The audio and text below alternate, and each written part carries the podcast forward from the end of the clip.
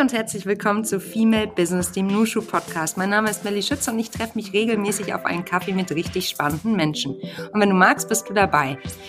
Ich habe heute ein Duo im Gespräch und zwar Nadine und Tobias. Nadine Wiegratz ist Personalerin und seit 2020 bei Stepstone und dort für das globale Employer Branding verantwortlich.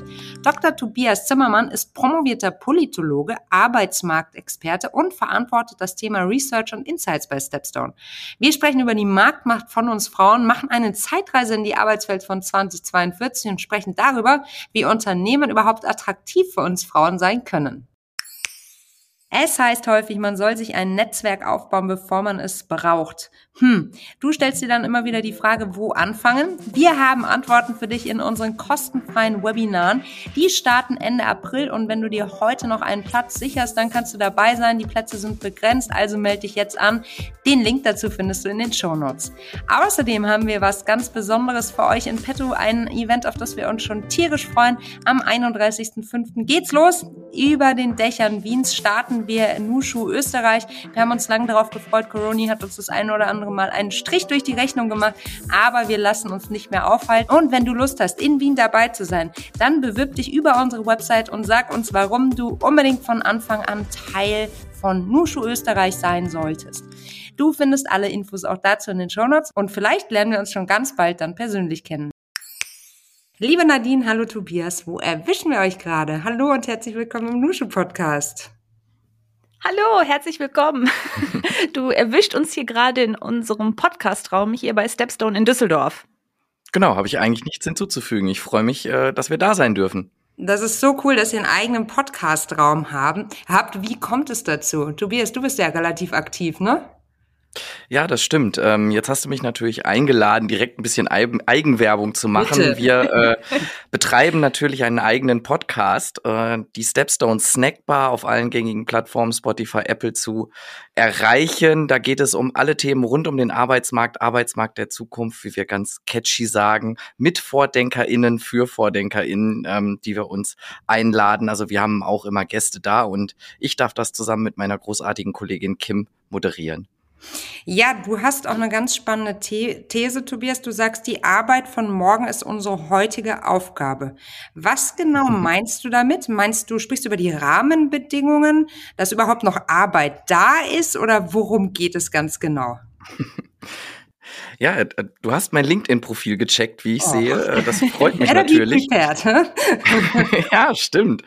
Ähm, nein, ja, was meine ich damit? Ich meine damit, dass wie wir in Zukunft arbeiten, das entscheidet sich letztlich heute, beziehungsweise das entscheidet sich natürlich jeden Tag in unserem Handeln, in unserem Vorgehen. Und der Arbeitsmarkt und die Arbeit an sich ist, glaube ich, aktuell so sehr in Bewegung, wie es das noch nicht war. Auch die Arbeitnehmerinnen und Arbeitnehmer haben eine ganz, ganz neue Macht bekommen. Und durch die Abstimmung mit den Füßen, dadurch, dass wir unsere Stimmen erheben und auch das einfordern, was gute Arbeit ausmacht, ähm, haben wir eine enorme Gestaltungspower. Und das ist wahnsinnig spannend, da gerade am Puls der Zeit zu sein. Ja, das ist total spannend. Ich würde das Thema gerne noch ein bisschen parken, weil da müssen wir auf jeden Fall noch mal tiefer reingehen. Aber ich würde ganz gerne mal eine Zeitreise machen, Tobias.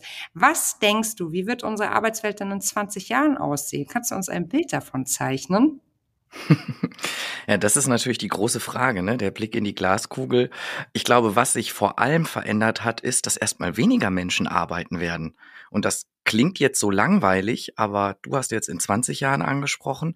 Ähm, da müssen wir gar nicht so weit in die Zukunft schauen. Alleine in acht Jahren werden 4,4 Millionen Menschen weniger in Deutschland im arbeitsfähigen Alter sein. Und das heißt natürlich für uns, ähm, wir müssen Arbeit komplett neu denken, denn viel weniger Menschen müssen das leisten, was jetzt eine deutlich größere Anzahl leistet.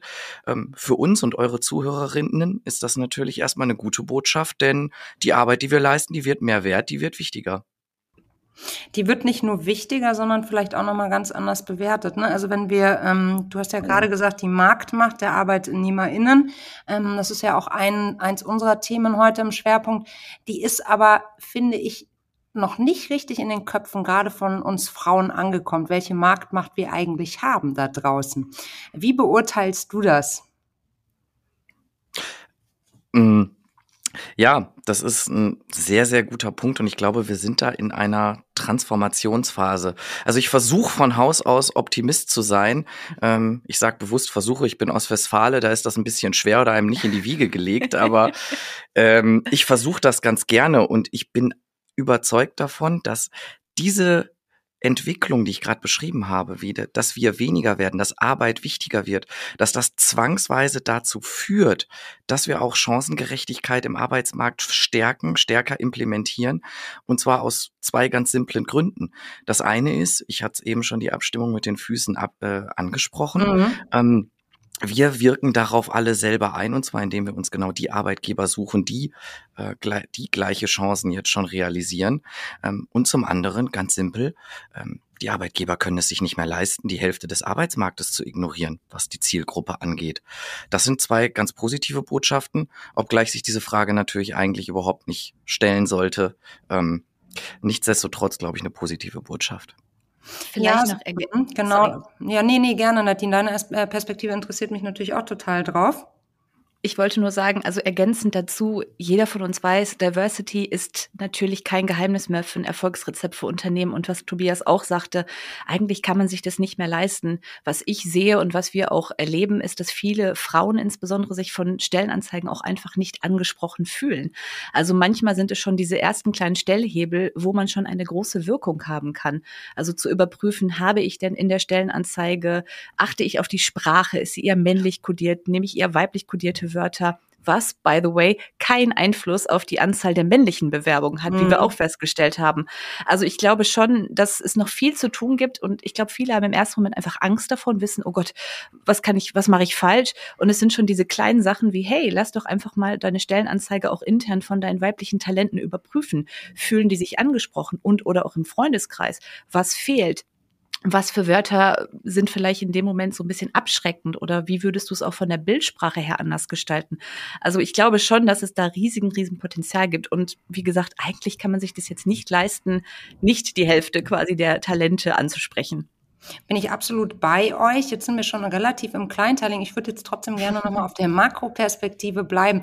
Und diese Zeitreise, auf die habe ich mich nämlich schon die ganze Zeit gefreut. die lasse ich jetzt nicht, da lasse ich euch nicht so leicht weg. So, okay, also, okay. Also, genau, genau, genau. Also diese 20 Jahre habe ich bewusst gewählt, weil dann arbeiten die meisten unserer, unserer ZuhörerInnen noch.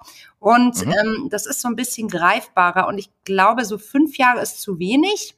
Da mhm. werden wir wahrscheinlich so diese großen Transformationen noch nicht mitbekommen. Denkt mal zurück vor Corona. Was haben alle äh, da rein interpretiert und gehofft, wie sich die Arbeitswelt verändern wird? Jetzt zweieinhalb Jahre später merken wir, dass wieder große Kampagnen gefahren werden, back to office und dann soll wieder die Präsenzkultur eingeführt werden. Also ich, ich, ich wundere mich nur und ich staune sehr viel aktuell ähm, über diesen, ja, Rückschritt will ich es nicht nennen, aber über dieses aufbäumen nochmal. Ich weiß nicht, ob ihr das ähnlich seht. Aber wenn mhm. wir dann in 2042 angekommen sind, was meint ihr, worüber werden wir dann Kopfschütteln zurückblicken, wenn wir an unsere Arbeitswelt von heute denken, also von 2022? Ist es dann die Diskussion um eben diese Präsenzkultur oder ist es das Gender Pay Gap? Was, was meinst, was meinst du, Nadine?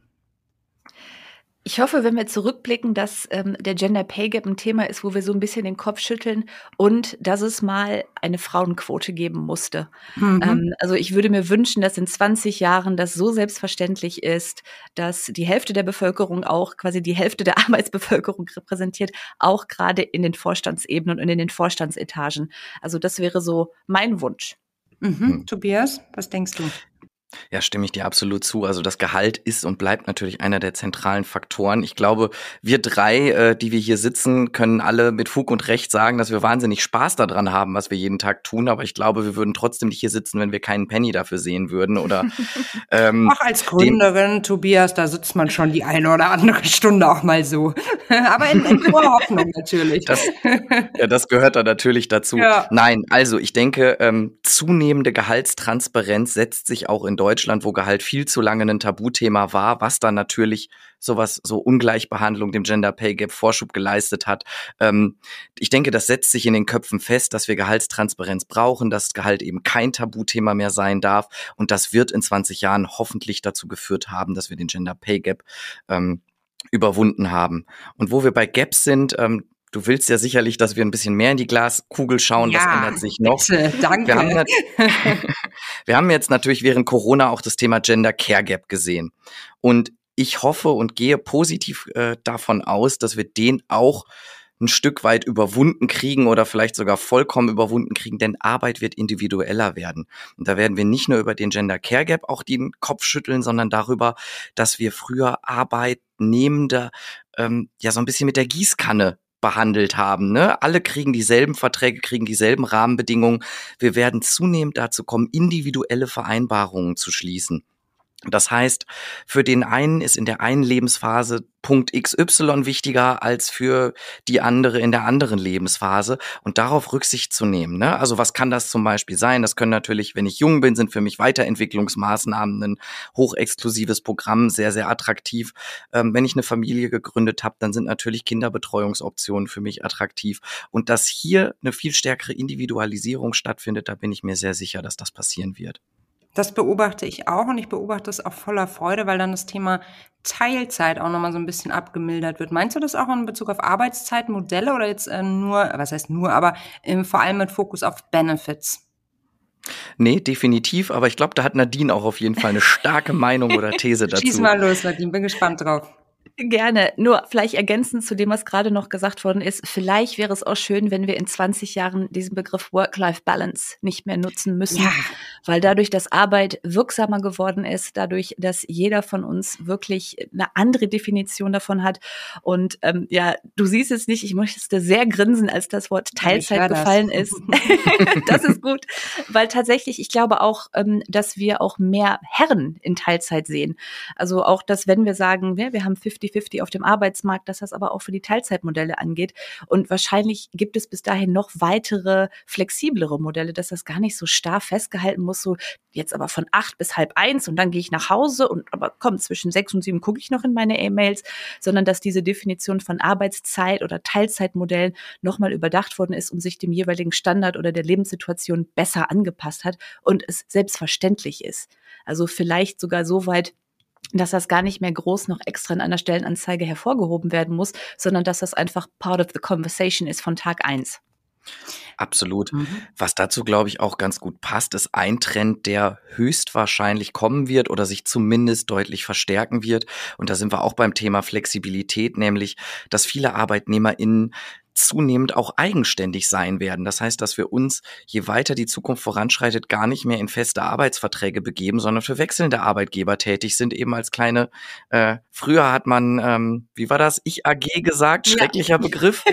Ähm, Neue Begriffe sind vielleicht Gigworker oder ähnliches. Mhm. Ähm, aber ich denke, auch da wird die Zukunft liegen und das beobachtet man jetzt natürlich schon in den in einzelnen Trendberufen, wo die Nachfrage besonders stark ist. Zum Beispiel UX-Researcher, mhm. UX-Designer oder so.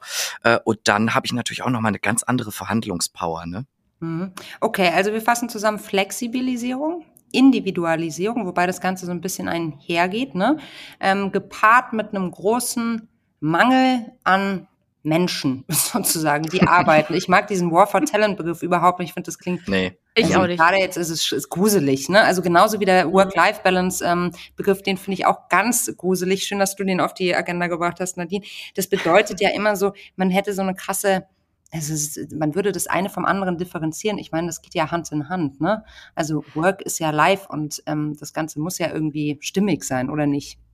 Äh, richtig. Ich meine, wir verbringen 60 bis 70 Prozent unseres Lebens auf der Arbeit. Mhm. Also dieses Balance impliziert, dass es nicht Teil von mir schon ist. Also so genau. ist, so empfinde ich das persönlich, wo mhm. ich mir mhm. auch denke, für mich, ähm, ich gehe sehr, sehr gern zur Arbeit. Tobias hat schon gesagt, ich glaube, wir sind ähm, mit dem, was wir tun, man hat viel Freude daran. Mhm. Ich empfinde das nicht als Arbeit. Das ist für mich äh, klar. Man hat auch Tage, wo man denkt, ach du Scheiße. Mhm. Aber man hat ansonsten sehr, sehr viel Freude in ja. dem, was man tut. Und deswegen reagiere ich persönlich da auch so ein bisschen drauf, dass ich sage, das ist für mich nicht die Balance, das muss einhergehen, weil das macht, wie gesagt, so viel Zeit meines Lebens aus. Mhm. Total. Wenn wir jetzt also diese drei, ich würde jetzt mal sagen, um es zu vereinfachen, Megatrends nehmen, ja, mhm. dann entstehen dadurch ganz neue Potenziale, weil auf einmal aus dem, naja, früher würde man sagen, es war eher so ein arbeitgebender Markt, jetzt ein mhm. Arbeitnehmerinnenmarkt wird. Gute mhm. Neuigkeit für alle da draußen, die festangestellt sind vielleicht. Welche Potenziale, äh, Potenziale seht ihr da ganz besonders, Tobias? Was fällt dir da als erstes ein? Also wir haben natürlich auf der einen Seite dieses Thema, dass du gesagt hast, wir können schneller laufen. Nehmt die Füße in die mhm. Hand, wenn es sich nicht richtig anfällt, äh, anfühlt. Mhm. Aber jetzt ist immer die, die Frage, wenn man das theoretisch weiß, die Anwendbarkeit. Ne? Mhm. Da sehe ich immer so das Gap. Mhm. Verstehst du, wie ich meine? Ja, ich denke, also ähm, wie kann ich die wie kann ich diese Vorteile, die wir jetzt alle hier so schön und rosig gemalt haben, wie das hoffentlich in Zukunft ist, wie kann ich das jetzt konkret einfordern? Das ist deine Frage? Ja, es geht so ein bisschen, also du sagst ja auch, sucht nach den Benefits, die euch ansprechen und stimmt mit den Füßen ab. Das heißt ja, mhm. dass du dafür plädierst, schneller zu gehen, wenn Frau nicht die entsprechende Gleichberechtigung und auch Wertschätzung im Job erfährt. Habe ich das erstmal richtig verstanden?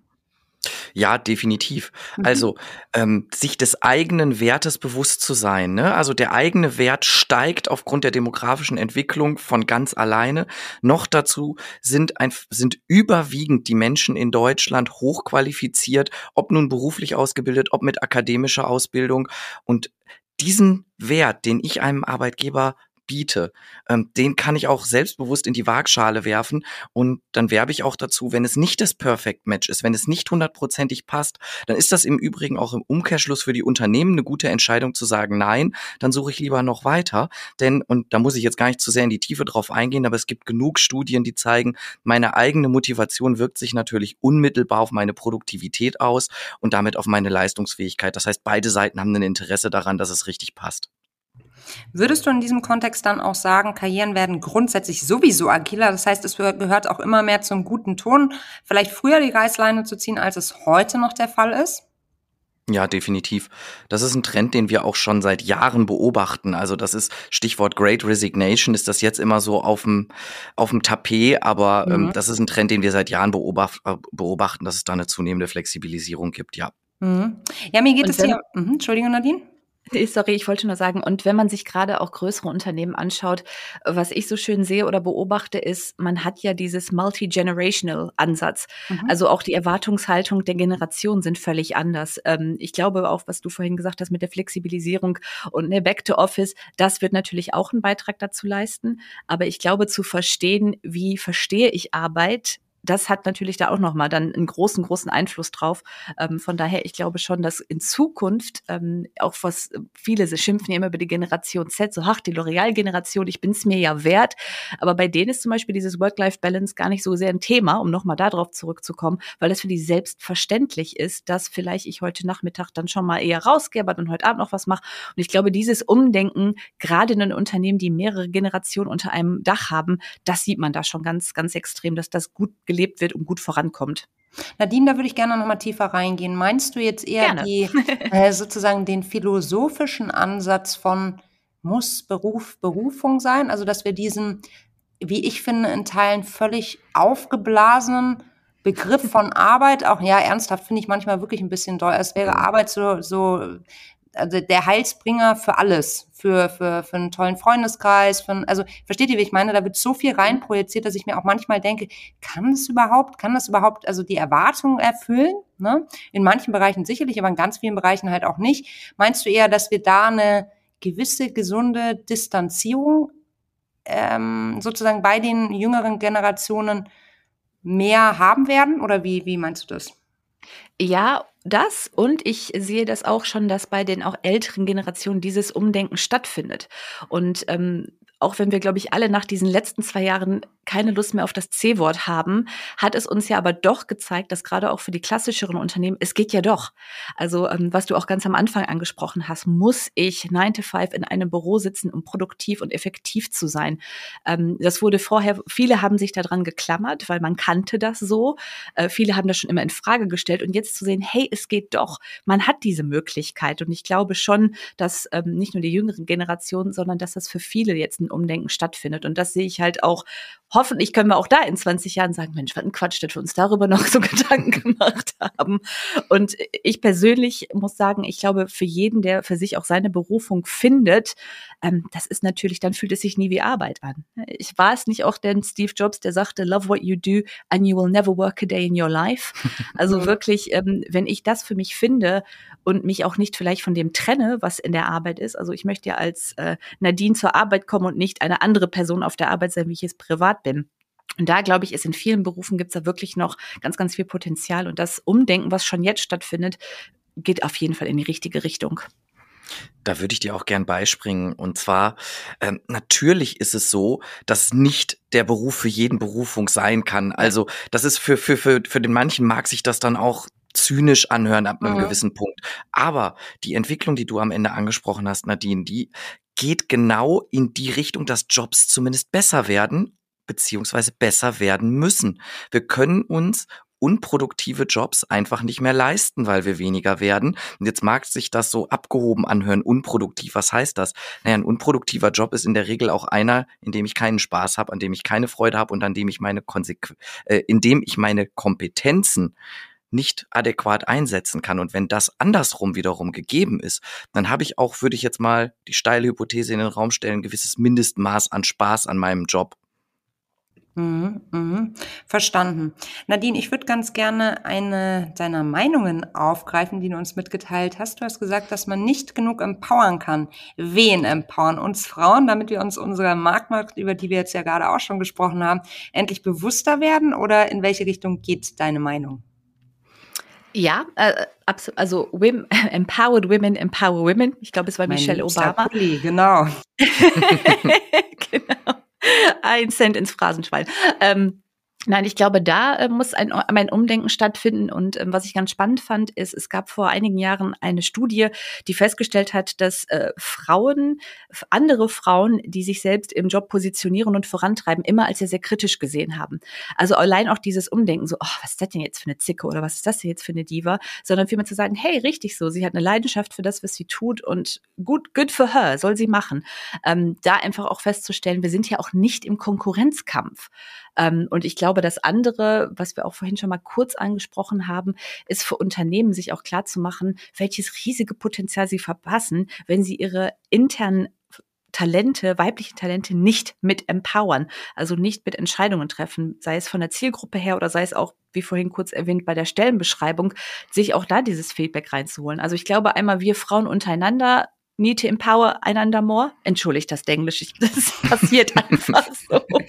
ähm, aber auch das, das Empowerment von, von intern, also auch von den Unternehmen, da der auch den weiblichen Talenten mehr eine Stimme zu geben, mehr auch darauf zu hören, was sind denn deine Erfahrungen? Und ich meine, es gibt ja genug Studien, die jetzt oder die belegen, wie oft ist die Datenlage ausschließlich basierend zum Beispiel auf Männern gemacht worden, sei es in der Medizin, sei es, keine Ahnung, ähm, in der Geschichte.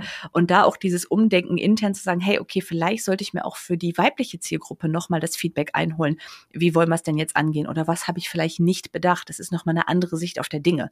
Also äh, empowern müssen wir uns auch selber ich glaube, das ist auch nochmal wichtig, auch was äh, Tobias gesagt hat, uns auch einfach bewusst zu werden, es ist auch okay, mehr zu fordern und mehr zu wollen, weil wir wissen, dass es geht. Und es gibt eigentlich keine, also mir fällt kein guter Grund ein, warum ich nicht genauso viel wie mein Kollege verdienen soll.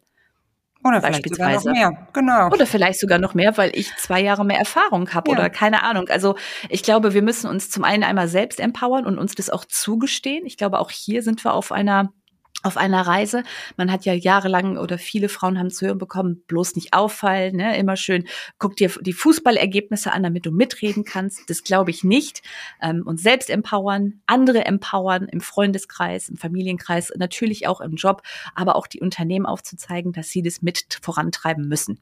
Ja, Nadine, jetzt habe ich wieder Gänsehaut am ganzen Körper. Dieses Training, ich weiß genau, wovon du sprichst. Ich habe auch mal so einen gruseligen Workshop Just for Fun mitgemacht. Da ging es darum, wie man sich als Frau am besten vernetzt. Die Regalmeter an Literatur sind, dazu sind ja äh, lang und Thema Sichtbarkeit ja auch ein hochfrequentes und ein Personal Branding Thema. Also ist ja alles macht Sinn und äh, hat alles Sinn und Zweck, aber immer in Maßen bitte aus meiner Sicht. Und da war ich auf diesem Workshop. Ich glaube, da waren 200, 300 Frauen mit mir im Raum, ähm, war auf einer Messe und die Vortragsredner Rednerin hat genau das gesagt. Frauen, wenn ihr dann abends äh, auf, eine, auf, einem, äh, auf ein Event geht, dann müsst ihr im Vorfeld die Fußballergebnisse auswendig lernen, weil Männer haben genau drei Themen. Frauen, da könnt ihr offensichtlich nicht mitreden. Autos zu komplex, um es äh, ad hoc zu lernen und Fußball, da könnt ihr am ehesten noch schnell einen Quick Win sozusagen ähm, bekommen. Also fühlt euch sicher in den Fußballerlebnissen und dann ran da. Ich bin fast aus den Latschen geklappt. Und dann gleichzeitig die nächste Session war dann so zum Thema Körpersprache und dann ging es darum, dass man möglichst möglichst maskulin dasteht. Und ich stand da in meinem, in meinem Röckchen und dachte mir, um Gottes Willen, ich möchte nicht möglichst maskulin dastehen. Aber das sind äh, Weisheiten, die werden heute noch unterrichtet. Ja, und, und so bitter. Und, mhm. und leider, leider gibt's auch noch Menschen, die das glauben. Ja, natürlich. Also ich meine, äh, dass Tobias und ich uns über Fußball unterhalten können, hat einen guten Grund. Und das ist, weil wir beide Fußballfans sind, nicht ja, für denselben Verein, muss genau. man dazu sagen. ähm, ich glaube, hier kommt aber auch ganz, äh, und das ist das mit, wir müssen uns auch selbst empowern, so erlebe ich ja. das. Man hat jahrelang gesehen und vorgelebt bekommen, wie man sein sollte. Mein Appell, glaube ich, da ist, sich aber auch Role Models zu suchen, die da aus der Menge hervorstechen. Und für mich, ich bin riesengroßer Fan von Janina Kugel. Und ich finde, was sie gemacht hat, war wirklich auch ähm, als CHO bei, bei Siemens, äh, war wirklich total inspirierend. Und sie sticht auch aus der Menge aus und finde ich, hat einfach auch ihre Leute mit auf eine Reise genommen, auch wenn es zwischendurch schwierig war. Äh, und sie ist aber für mich immer authentisch rübergekommen. Und ich finde, man merkt in Gesprächen oder auch in der Interaktion, wer nicht authentisch ist. Und das ist dieses auch mit sich äh, empower yourself yourself und ich bringe, ich ziehe auch mal dann einen gelben Blazer an und komme damit zur Arbeit oder äh, regelmäßig habe ich hier meine Iron Maiden ACDC Shirts an. Das ist für mich, äh, ne, ich liebe Rockmusik und dann trage ich das auch und wie gesagt, beim Fußball, das fake ich nicht, aber Genau, fake it till you make it, haben viele gesagt bekommen. Das mhm. glaube ich nicht. Ähm, ich glaube viel eher, just make it und sei du selbst. Und ähm, aber das ist dieses Self-Empowerment, wo viele vielleicht auch noch Angst vor haben, weil man kennt wenige, die das tun. Ähm, und es wird auch nicht jeder sofort Hurra schreien, wenn du anfängst, ein bisschen aus der Menge hervorzustechen. Aber grundsätzlich ist das das, ne, zurück, was wir vorhin gesagt haben. Ich bin 60 zu 70 Prozent meines Lebens auf der Arbeit. Da möchte ich niemand anders sein. Da möchte ich Nadine sein, die gerne Rockmusik hört, die mit Tobi über Fußball spricht So, das, äh, ja. Total. Und nicht hm. Nadine, die gerade Büro spielt, ne? Ja, äh, genau, die sich mhm. Klamotten kauft, die genau. sie eigentlich privat nie tragen würde, weil sie die hässlich findet. Ich wollte ja. ein anderes Wort sagen, aber das tue ich nicht. genau. Ja, und was ist das auch letztlich für ein Quatsch, wenn wir das mal umdrehen? Ne? Also ja. ich weiß jetzt gar nicht, wenn ich meine ganzen Praktika zum Ende des Studiums noch mit hinzuzähle, wie viele Chefinnen und Chefs ich hatte in meinem Leben, aber ich ja, würde sagen, es ist mhm. definitiv, ich würde sogar mhm. sagen, ungefähr 50-50. Mhm. Ähm, und ich hatte schlechte Chefinnen, ich hatte schlechte Chefs, ich hatte gute Chefinnen, ich hatte gute Chefs. So, äh, was mich am Ende interessiert hat, ist natürlich deren Kompetenz, deren Führungsfähigkeit. Ähm, und ich konnte mit den einen über Fußball reden, mit den anderen nicht. Ich glaube, manchmal sind wir oder könnten wir vielleicht sogar schon weiter sein, als wir uns trauen zu sein. Ja. Ähm, klingt jetzt klingt jetzt sehr philosophisch. Ähm, wir machen ja auch viele Studien hier bei Stepstone und was ich sehr sehr spannend fand, wir haben auch rund ums Thema Diversity, Chancengerechtigkeit einiges gemacht und wenn wir zum Beispiel fragen, ist es ein Attraktivitätsfaktor, wenn ein Unternehmen sich ähm, bewusst für Chancengleichheit einsetzt, dann haben wir auch bei den Männern eine mehrheitliche Zustimmung gesehen. Mhm. Natürlich bei den Frauen noch ein bisschen höher, das ist immer klar, ne? Die, äh, wo die Betroffenheit ist, da hast du ein etwas höheres Interesse. Nichtsdestotrotz fiel das bei weitem nicht so deutlich aus, wie wir gedacht hätten. Also ich glaube, Gerechtigkeit ähm, zu realisieren, ein fairer, guter Arbeitgeber zu sein, das spricht ja auch für ganz, ganz viele andere Dinge und das ist eigentlich im Interesse von na, uns allen, wäre jetzt vielleicht ein bisschen weit gegriffen, aber ich glaube, da könnten wir sogar schon weiter sein und jetzt müssen wir uns auch noch trauen, ähm, das dann ja einzufordern, Realität werden zu lassen. Mhm. Wobei wir dann oder womit wir dann beim Thema Recruiting und auch Employer Branding wären, weil viele Unternehmen, die sagen, ich will das Thema Gender Diversity zum Beispiel vorantreiben, denen ist zwar klar, dass sie auch intern vieles verändern möchten und müssen, aber das Thema Recruiting und Employer Branding gehört da eben auch dazu. Ähm, Nadine, magst du einmal ähm, für all die ZuhörerInnen, die vielleicht nicht wissen, was sich dahinter versteckt, die beiden Begriffe kurz erklären? Sehr, sehr gerne. Ich hoffe, du hörst wieder mein Grinsen, weil tatsächlich ähm, das Thema Employer Branding wird gerne und oft mit Marketing verwechselt, mit mhm. Personalmarketing. Und ähm, Achtung, es kommt wieder was fürs Phrasenschwein. Ich glaube, es war Jeff Bezos, der sagte, eine Marke ist das, was Leute über dich sagen, wenn du den Raum verlässt. Und so ist es halt auch beim Employer Branding. Ein Employer Brand ist nicht, was ich in meiner Kampagne sage, wer wir sind. Es ist, sind die Gespräche, die meine Mitarbeiter abends mit ihren Freunden oder mit Familie führen und sagen, das ist mein Arbeitgeber. Und ich glaube, das Branding ist wirklich auch aufzuzeigen, hey, das ist wer wir sind und ich werde oft gefragt, was ist denn die beste Employer-Brand der Welt, wo ich sage, das kann ich nicht beantworten, weil das wird für jeden anders sein. Mhm. Das andere, was beim Branding hinzukommt, ist natürlich, es muss eine, ein kontinuierliches Erlebnis sein.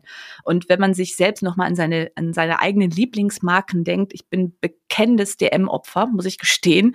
War ich das von Tag eins? Nein, aber meine kontinuierliche Customer Experience hat das natürlich maßgeblich geprägt. Und ähnlich ist das beim Employer Branding auch.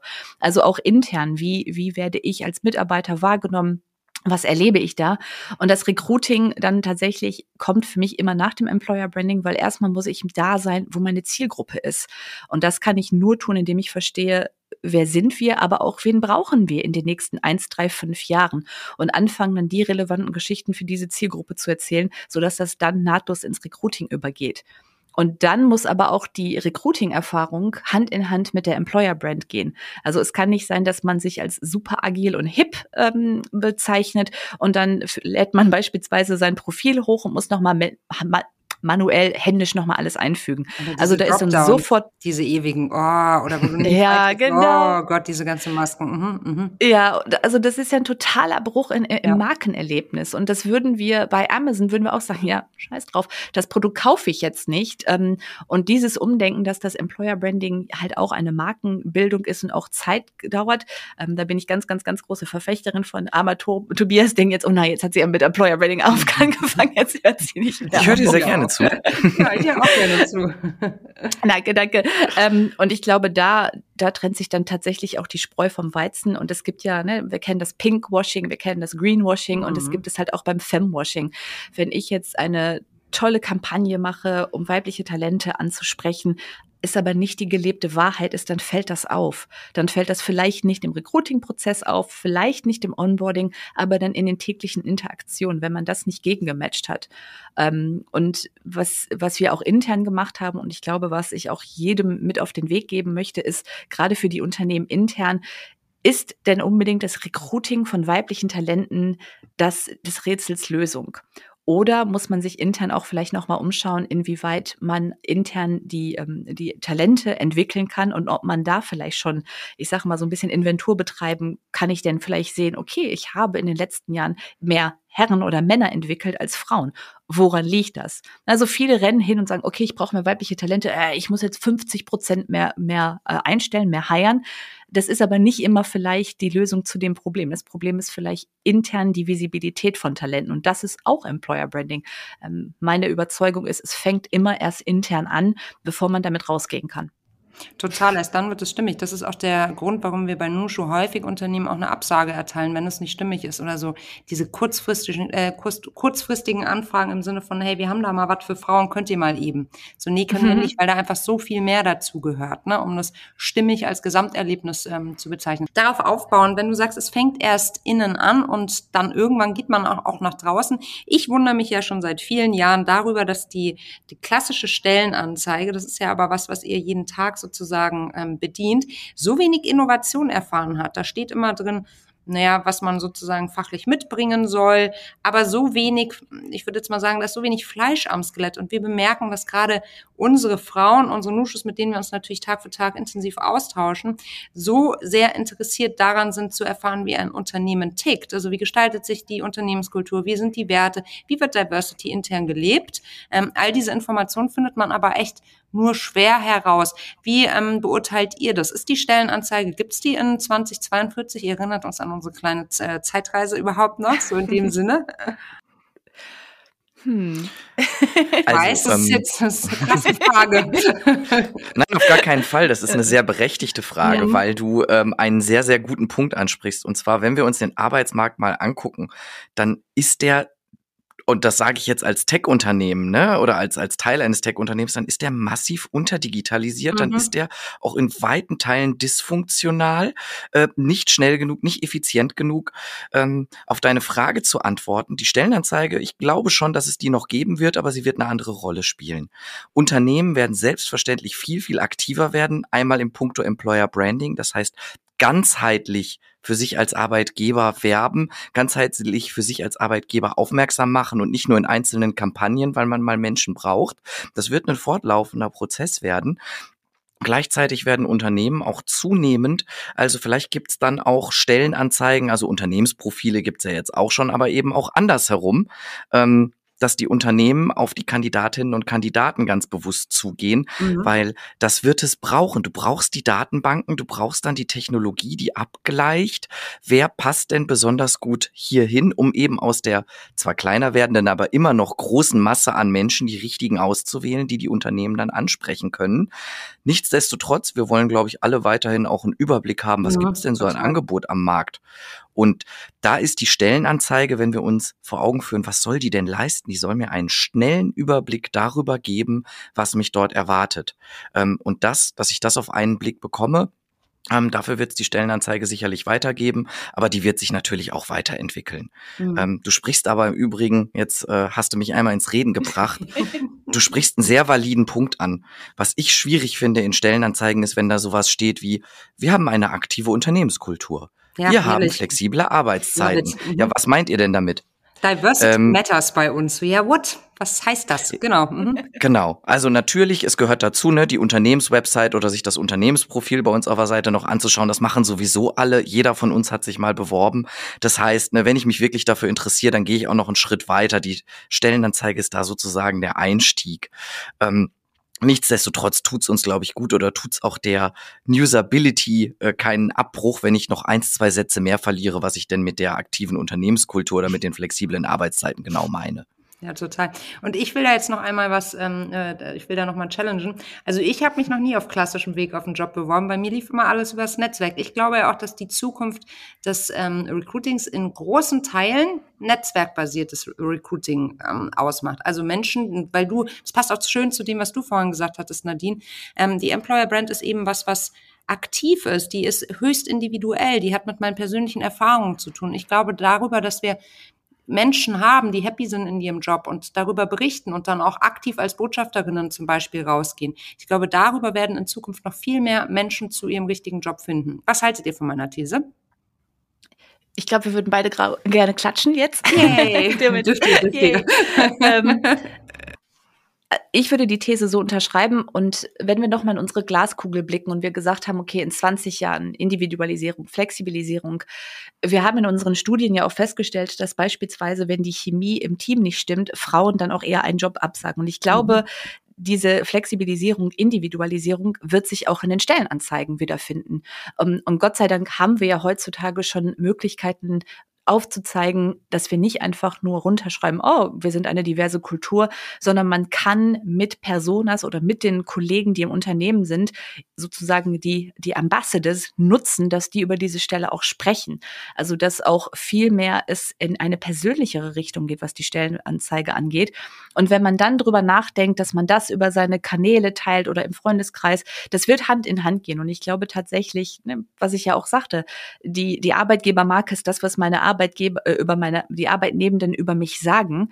Und die werden am besten wissen, wer dazu passt oder wer nicht dazu passt. Und ich glaube, ähm, das wird noch, noch stärker werden. Und da wird dann diese Individualisierung in der Stellenbeschreibung definitiv auch helfen, dass es halt nicht one size fits all ist und alle haben dieselben Benefits, sondern dass man sich da mehr drauf konzentriert, okay, für diese Zielgruppe, was ist wirklich wichtig, was ist wirklich relevant und vice versa, was ist es halt nicht. Ne? Der mhm. klassische Obstkorb kriegst jetzt auch nicht mehr so viele Leute vom Baum mhm. mitgelockt. Also äh, da diese Differenzierung noch krasser und noch erlebbarer zu machen. Mhm. mhm. Und ich finde, du hast da was Schönes gesagt und ihr hatte die Begriffe beide drin. Ne? Wer ist der beste Botschafter meiner Arbeitgebermarke? Es sind natürlich meine eigenen MitarbeiterInnen. Und du hattest ganz am Anfang in deiner Frage einen schönen Begriff drin, äh, den Begriff Netzwerk. Ähm, mhm. Wo kennen wir den auch noch her? Ne? Social Network. Mhm. Ähm, das heißt, ich glaube auch, dass sich unser Netzwerk natürlich massiv vergrößern wird. Die Hemmschwelle wird sinken, MitarbeiterInnen von Unternehmen oder möglicherweise zukünftige Teammitglieder auch einfach anzuschreiben, anzusprechen. Hey, ist das wirklich so? Worauf muss ich mich einstellen? Ist das interessant?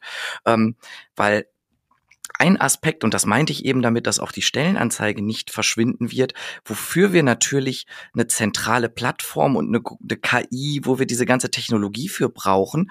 Ein Nachteil, wenn ich mich nur auf meine kleinen Netzwerke verlasse, ich, ich habe das, ich habe den Eindruck, du hast äh, einen Job gefunden, mit dem du gerade ganz zufrieden bist, aber vielleicht gibt es da draußen ja noch einen viel, viel geileren Job. Ähm, und auf den aufmerksam zu werden, das kann natürlich niemand von uns leisten. Dafür brauchen wir dann irgendwann tatsächlich Big Data, uns diese Vorschläge auch zu machen. Und da gar keine Frage, da muss die ganze Technologie noch viel, viel besser werden und noch einige Schritte weitergehen, dass das auch wirklich funktioniert. Aber in 20 Jahren könnte ich mir das gut vorstellen. Das ist eine super spannende äh, Aussicht und ein ganz äh, spannender, ja, ganz spannender Ausblick auch so in die Zukunft. Und ich glaube auch am Ende des Tages ist ähm, Technologie aus meiner Sicht, aus meiner ganz persönlichen Melli-Sicht, immer dann total sinnvoll, wenn es sich ergänzt mit menschlichen Werten, wenn es ähm, darum geht, dass wir nicht das eine oder das andere zu sehr verteufeln oder in den Fokus rücken, sondern wenn es ein gutes Miteinander ist, so wie eigentlich überall, oder? Definitiv. Total. Und das betrifft übrigens auch den Bewerbungsprozess. Ne? Mhm. Darüber haben wir jetzt noch gar nicht gesprochen, aber ist ja eigentlich auch unser Kernbusiness. Bewerbungsprozesse müssen massiv schneller werden. Wir sehen da jetzt Gott sei Dank relativ viel Entwicklung. Aber warum müssen die schneller werden? Warum müssen wir dahin kommen, dass wir uns am Ende mit einem Klick oder einem Swipe oder wie auch immer ganz schnell bewerben und auch viel, viel schneller matchen werden können müssen? Ja, damit wir so schnell wie möglich mit Menschen ins Gespräch kommen. So ist die, es. Ne? Und denn nur im zwischenmenschlichen Gespräch stelle ich fest, ob es wirklich passt. Und das wird auch so bleiben. Und das ist gut so. Yes, definitiv. Also yes. Also das soll sich bitte in den 20 Jahren nicht ändern. das beiden. Menschliche. Ihr beiden, ich würde ganz gerne einmal die Karten neu mischen und euch zu ChefredakteurInnen machen, und zwar eines Leitmediums mit hoher Reichweite. Und ich würde gerne wissen, welche Schlagzeile ihr gerne zum Thema Markt, Macht und Frauen lesen würdet. Ihr könnt es individuell machen, jeder für sich oder gemeinsam. Puh. Gute Frage. Was würde ich gerne lesen? Also ähm, vielleicht noch eine ganz kurze Vorrede dazu. Mhm. Ich hatte es ja schon jetzt angesprochen, dass wir ganz viele Studien machen. Wir haben übrigens auch gerade live einen Fragebogen im Feld und ich habe da mal im Vorfeld in die Zwischenergebnisse mhm. geschaut und da haben gut drei Viertel der Befragten gesagt, dass das Handeln der Unternehmen ihrer eigenen Haltung noch nicht gerecht wird. Ach. Und da würde ich, glaube ich, ganz gerne die Schlagzeile lesen, äh, genau das Gegenteil. Deutliche Mehrheit der Deutschen oder der Menschen in Europa, ich bin sowieso kein Freund des Nationalstaatskonstrukts, also große Mehrheit der Menschen sagt, das Handeln der Gesellschaft, der Unternehmen wird ihrer Haltung und wird dem, was wir für richtig halten, auch gerecht. Das ist eine sehr, sehr lange und gar nicht so catchy und nicht so schrecklich clickbaitige Headline, aber das würde ich ganz gern lesen. Mhm. Vielen Dank, Tobias. Nadine, was willst du lesen? Ich äh, habe ja gelernt, auf mein Bauchgefühl zu hören. Und mein Bauchgefühl ist, wir schaffen die Frauenquote ab, weil wir die 50 Prozent oder mehr erreicht haben. Also das wäre so die, die Wunsch-Headline. Das ist wunderbar. So zum Schluss, damit ihr noch mal so richtig heiß läuft, ihr zwei, habe ich noch eine Runde Quick and Dirty mit euch vor. Das geht so. Ich stelle euch eine Frage und ihr antwortet idealerweise in einem Satz. Wie klingt das denn erstmal? Können wir machen. Kriegen wir hin. Gut. Seid ihr ready? Yes. Yes. Was war der Moment, der für dich dein bislang größtes Erfolgserlebnis war, Nadine? Als ich auf einer Karrieremesse war mit Kollegen aus fünf unterschiedlichen Ländern und wir alle über, mit derselben Tonalität über unseren Arbeitgeber gesprochen haben. Oh, das ist tatsächlich so eine komplexe Frage. Da gibt es so viele kleine und große Momente, ganz, ganz schwer zu beantworten. Aber ich glaube, ähm, ich spreche ja nicht nur in den Podcasts, sondern ich darf auch auf Bühnen sprechen und das erste Mal ähm, sich da selber hingestellt zu haben und sich einfach ins kalte Wasser geschmissen zu haben und völlig egal, wie gut es gelaufen ist, äh, danach gesagt zu haben, okay, ich habe das einfach gemacht, ich habe mich getraut. Was liest du gerade, Nadine? Es geht tatsächlich um äh, Data und über Frauen in Data. Ich komme nur gerade nicht auf den Titel vom Buch, aber ich glaube Rediscovering Data. Ich such's raus. Sorry, muss ich nachreichen. Kein Problem. Mich erwischen solche Karten Fragen auch immer eiskalt. Tobias, wie ist bei dir? Ich lese gerade den neuen Heubeck. Gut. Was ist dein persönlicher Kraftort, Nadine? Mein Kraftort? Mhm. mhm. Äh, hinterm Schlagzeug sitzend äh, Rockmusik zu spielen. Jetzt, jetzt, ist es, jetzt ist es völlig klischeehaft. Bei mir ist es das Stadion, die gute Bielefelder Alm. Was war die größte Herausforderung in deiner Karriere in den letzten sechs Monaten, Nadine? Gute Frage. Dadurch, dass sich äh, bei mir in den letzten sechs Monaten sehr, sehr, sehr viel getan hat, äh, ich glaube, die Herausforderung war für mich persönlich, die Ruhe und die Geduld zu bewahren, dass am Ende es gut wird und was ich dafür tun kann. Also meine Ungeduld war meine größte Herausforderung. Wie war es bei dir, Tobias? Ja, dem kann ich mich tatsächlich nur anschließen. Ähm, auch mal zwischendurch Geduld zu bewahren und sukzessive weiter darauf hinzuarbeiten, ähm, dass es dann, dass es besser wird, dass man zum Gestalten kommt und weniger gestalten wird, gestaltet wird. Ähm, ja, würde ich mich anschließen. Wer hat dich in deiner Karriere bisher am meisten unterstützt, Nadine? Ich mich selbst und meine Freunde. Bei dir, Tobias? Ja, würde ich auch sagen. Also da gibt es so viele verschiedene Menschen, Mentorinnen und Mentoren auf den ganz verschiedenen Steps. Da will ich jetzt eigentlich gar niemanden hervorheben, aber ähm, das private Umfeld spielt schon nochmal eine besondere Rolle, ne? Ähm, Lebenspartnerinnen, Eltern, ähm, die einen ständig ermutigen, die einem sagen, auch wenn man mal Misserfolge hat, die zu verarbeiten, nee, du bist schon ganz gut, du bist schon richtig da, wo du bist. Äh, Münchhausen-Syndrom ist nicht angebracht. Mhm. Ich glaube, ähm, das sind dann die besten, äh, die besten Supporter. Welche Situation in deiner Karriere würdest du heute anders angehen als damals, Nadine? ähm, die Frage nach dem, tatsächlich ganz interessant, äh, die Frage nach dem Titel. Ähm, also zu, zu, vielleicht zum Hintergrund, ähm, ich hatte die Möglichkeit, mich intern zu entwickeln und habe den Fehler gemacht, gesagt, ja, ja, der Titel ist mir egal. Leider hat mir das aber auch beschert, dass ich danach äh, eine Zwischenebene reingezogen bekommen habe und leider dadurch nicht ganz so visibel war, wie ich erst dachte. Von daher, da bin ich jetzt ein bisschen vorsichtiger geworden. Ich hätte tatsächlich andere Praktika gewählt, die ich zum Abschluss meines Studiums gemacht habe. Ähm, ich habe zwei sehr, sehr coole Praktika bei der Heinrich-Böll-Stiftung gemacht. Ähm, eins hier in Düsseldorf, da habe ich aber noch nicht gewohnt, und eins in äh, Israel, sehr, sehr spannend. Nichtsdestotrotz hätte ich, glaube ich, Praktika gewählt, die tatsächlich auch mich besser auf einen möglichen Berufspfad vorbereitet hätten oder wo auch mögliche Arbeitgeber dabei gewesen wären. Jetzt ist die Heinrich-Böll-Stiftung ziemlich cool, aber auch ziemlich klein. Von daher ist da die Auswahl nicht ganz so groß. Ähm, da hätte ich äh, besser meine, äh, meine Prioritäten anders draufgelegt. Was war dein größtes Learning in den letzten zwei Jahren, Nadine? Boah, äh, privat oder beruflich? völlig frei überlassen. Ich habe dir ja gesagt, es wird, es wird anstrengend zum Schluss. Ihr seid fast über dem Berg, fast am Gipfel. Fast über dem Berg. Ähm, ja, ich glaube wirklich, dieses äh, Geduld zahlt sich aus und man selbst zu sein, auch wenn es nicht immer einfach ist. Aber wirklich für sich jeden Tag aufs Neue zu sagen, ne, ich bin gut so wie ich bin, auch wenn man an Tagen das Gefühl hat, nee, das stimmt nicht und man ungeduldig wird, das wird sich auszahlen. Mhm. Passt bei mir ganz gut dazu. Einfach machen. Selbstbewusstsein und wenn man, darf, wenn man von etwas überzeugt ist, einfach machen, dann passt das schon. Alle anderen kochen auch nur mit Wasser. Sowieso. Ja. Wenn du eine Sache auf der Welt sofort ändern könntest, welche wäre das, Nadine? Man möchte sofort Weltfrieden schreien. Aktuell Und dann ja, tue oder? auch, ja. ja. Gerade auch aktuell Frieden. Ja, bin ich dabei, können wir gar nichts anderes sagen. Frieden bitte und für immer. Ja. Nadine, was ist deine Definition von Feminismus und bist du Feministin? Ich bin Feministin und meine Definition von Feminismus ist, dass man sich für andere einsetzt, also auch für andere Frauen natürlich einsetzt. Ähm, und das kann man auch als Mann. Völlige Zustimmung. Jetzt hast du mir meinen Anschlusssatz weggenommen. Ähm, ja, was soll, was soll ich da hinzufügen? Also ich glaube, Gerechtigkeit ist ein Thema, das, das geht uns alle an. Von gleichen Chancen profitieren alle. Ähm, von daher da kann ich mich nur anschließen. Da verstehe ich mich definitiv als Ally.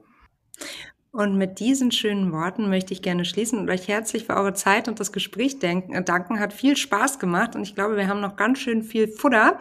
Unter anderem für unser Live-Events, da sprechen wir auch über einen ganz spannenden Aspekt von Recruiting und zwar geschlechtergerechte Ausschreibung. Das wollte ich jetzt nicht vorwegnehmen, aber auch höchst spannend.